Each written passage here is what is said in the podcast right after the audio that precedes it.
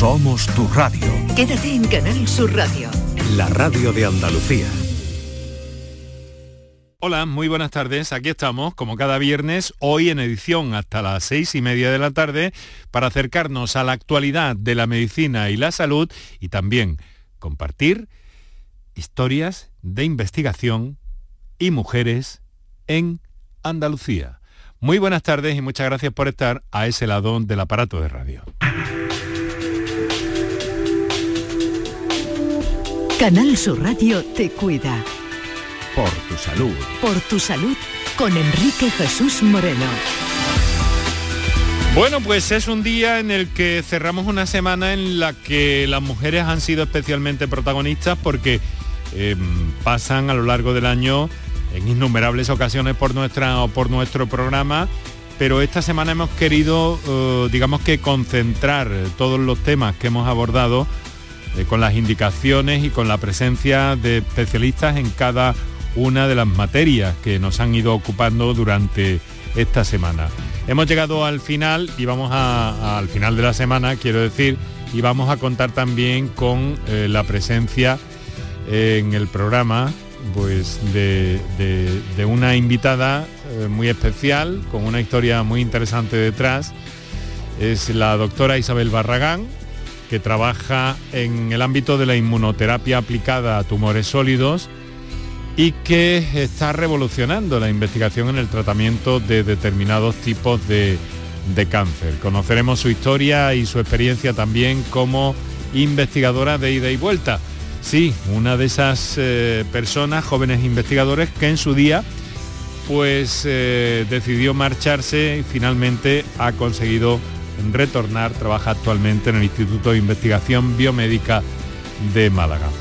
Así que eso será en el segundo tramo de este breve programa que tenemos en el día de hoy, pero intenso, créanme, y empezamos con el repaso a la actualidad científico, médica y de salud con los titulares de la semana más destacados.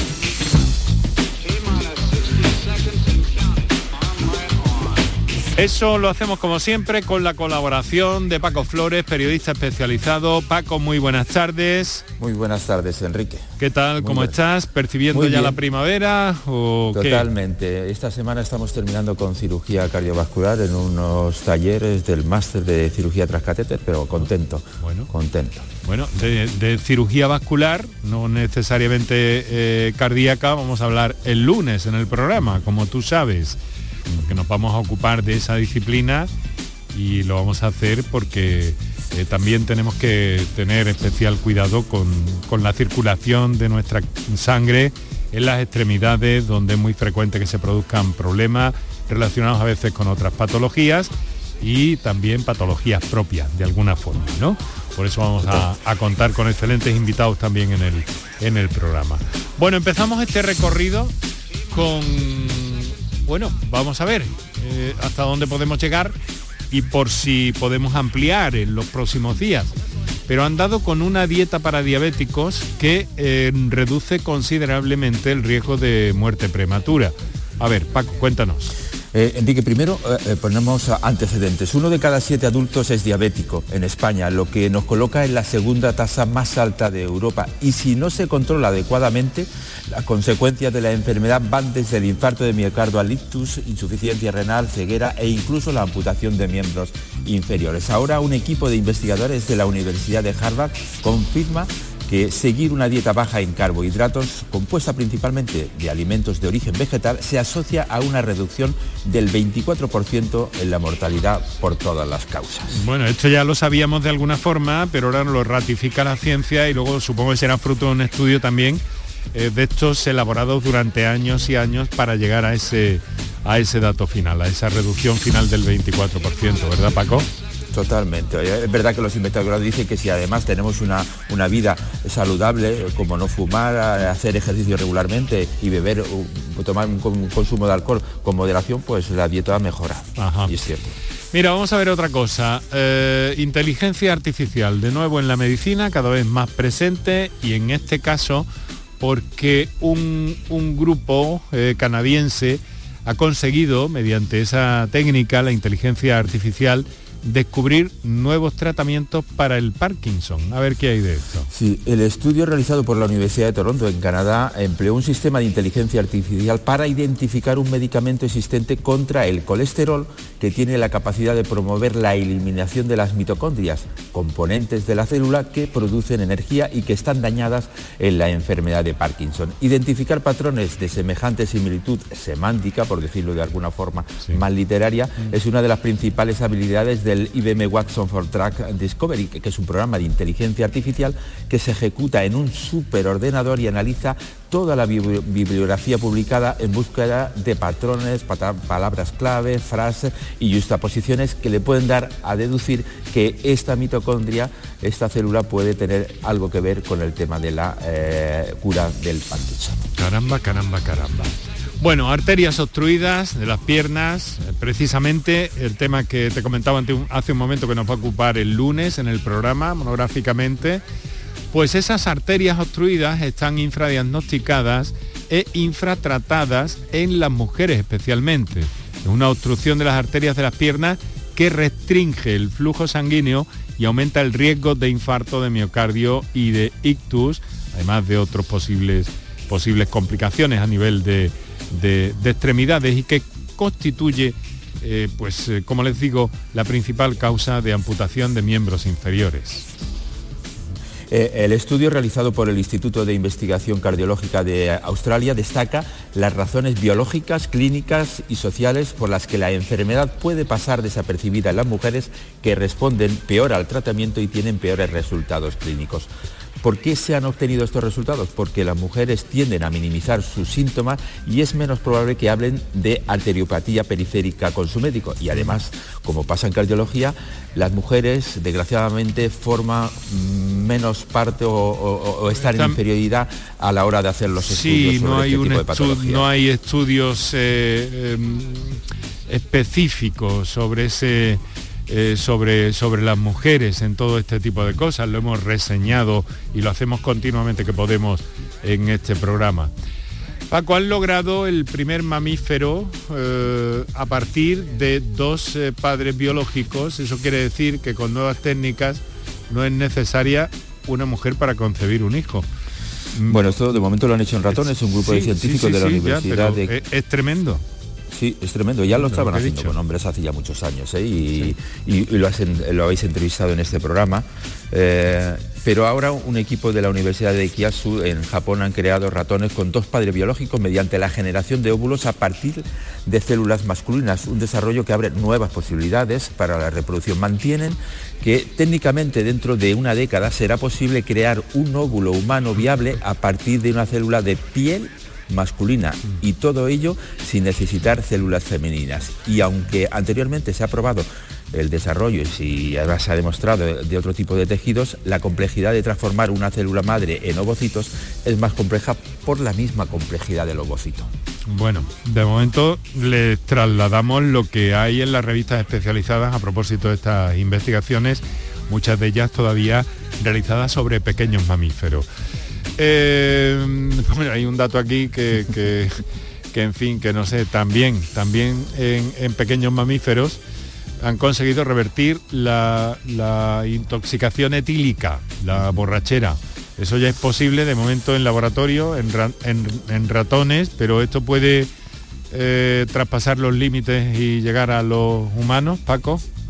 Bueno, de momento el Centro Médico Western de la Universidad de Texas en Estados Unidos ha descubierto que una hormona, llamada factor de crecimiento de fibroblastos 21 protege a los ratones contra la pérdida del equilibrio y del reflejo de enderezamiento, inducida básicamente, como lo sabemos, por el consumo del alcohol. Han descubierto que el hígado no solo eh, interviene en el metabolismo del alcohol, sino que también envía una señal hormonal al cerebro para protegerlo de los efectos nocivos de la intoxicación, como la pérdida de la conciencia y de la intoxicación o como la pérdida de estos síntomas que tenemos habitualmente cuando bebemos en exceso. Y lo que han probado estos científicos en ratones es a engañar al cerebro, aumentando aún más la concentración de esta hormona y de esta forma se acelera drásticamente la recuperación de la intoxicación. Eso no quiere decir que los efectos perjudiciales del alcohol no sigan haciendo de las suyas. Ya, claro, a ese y a muchos otros niveles, lamentablemente. Bueno, llegamos al Ecuador de este tiempo que tenemos por tu salud en este viernes en el que estamos, que ya es 10 de marzo y con la primavera asomando se lo va a hacer uh, eh, muy, de forma muy potente durante el fin de semana que está a la vuelta de la esquina. Cambiamos de asunto para introducirnos en el campo de la investigación en Andalucía. Por tu salud con Enrique Jesús Moreno.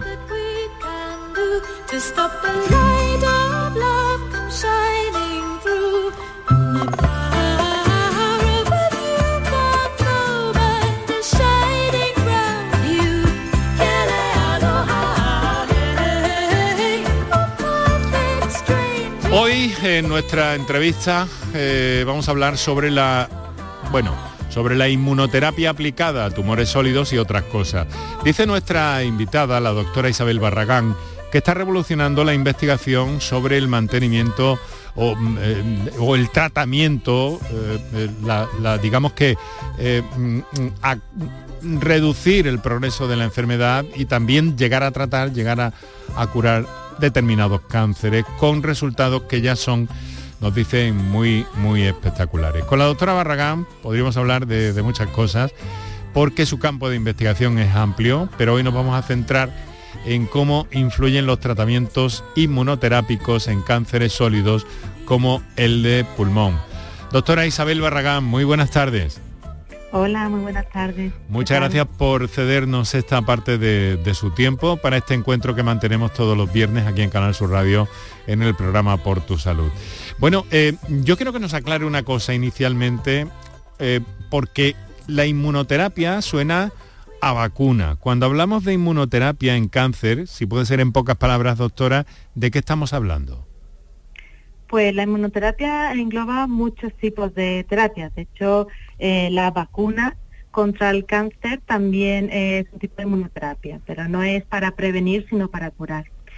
Sin embargo, la inmunoterapia en el sentido de la revolución en, el campo del tratamiento del cáncer eh, se refiere en gran medida a un nuevo tipo de mecanismos que, descubrieron los que fueron después eh, premio Nobel en, 2018, eh, que lo que hace es eh, pues animar al sistema inmunitario que se ha quedado como parado ante el tumor a que siga matando el tumor.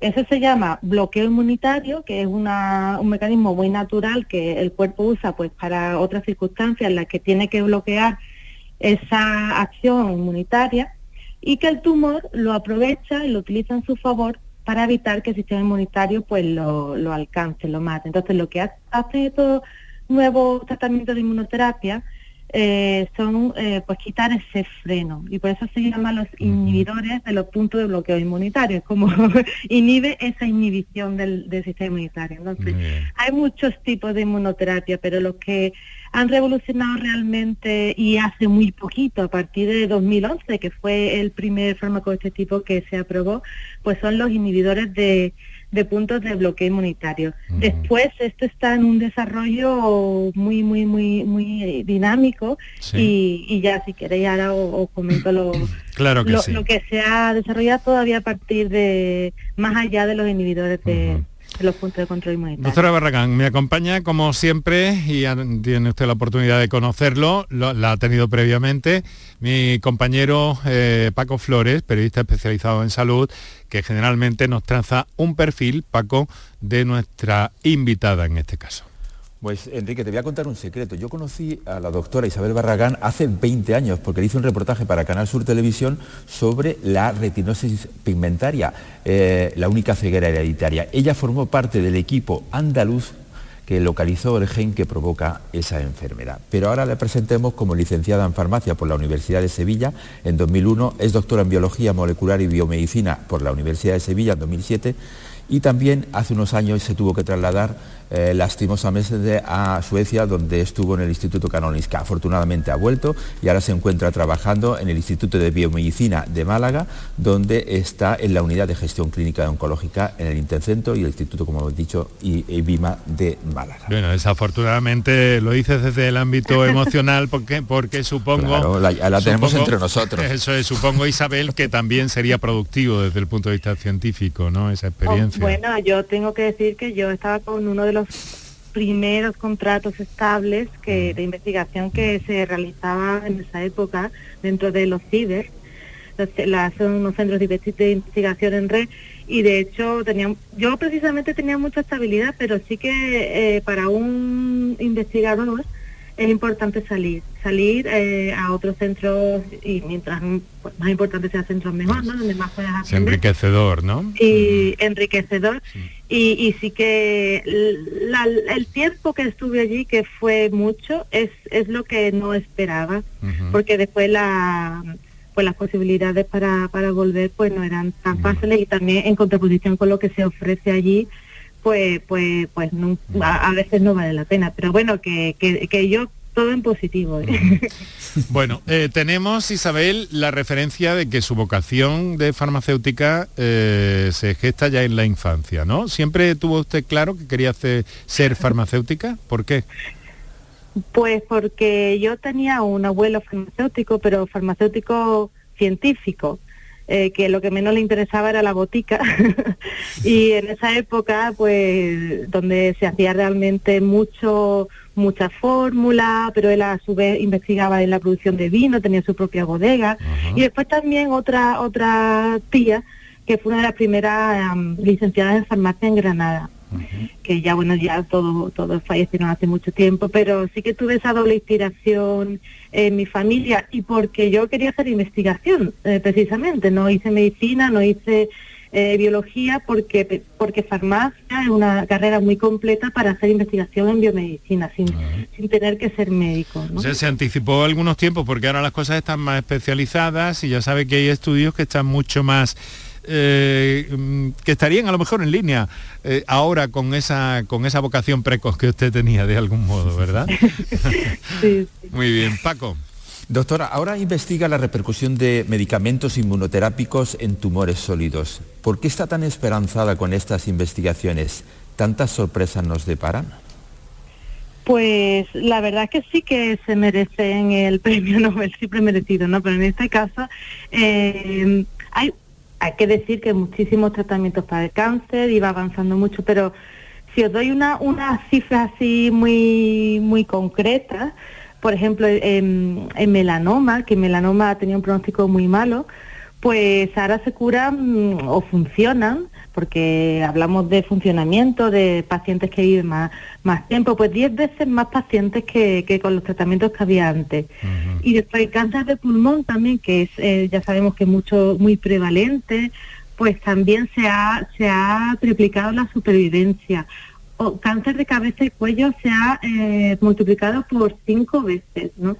Entonces, eso cuando se descubrió, pues eh, precisamente en estos tipos de pacientes que tenían ya como muy pocas posibilidades, pues fue un avance genial porque es que no eh, podemos seguir eh, clinificando la enfermedad, ¿no?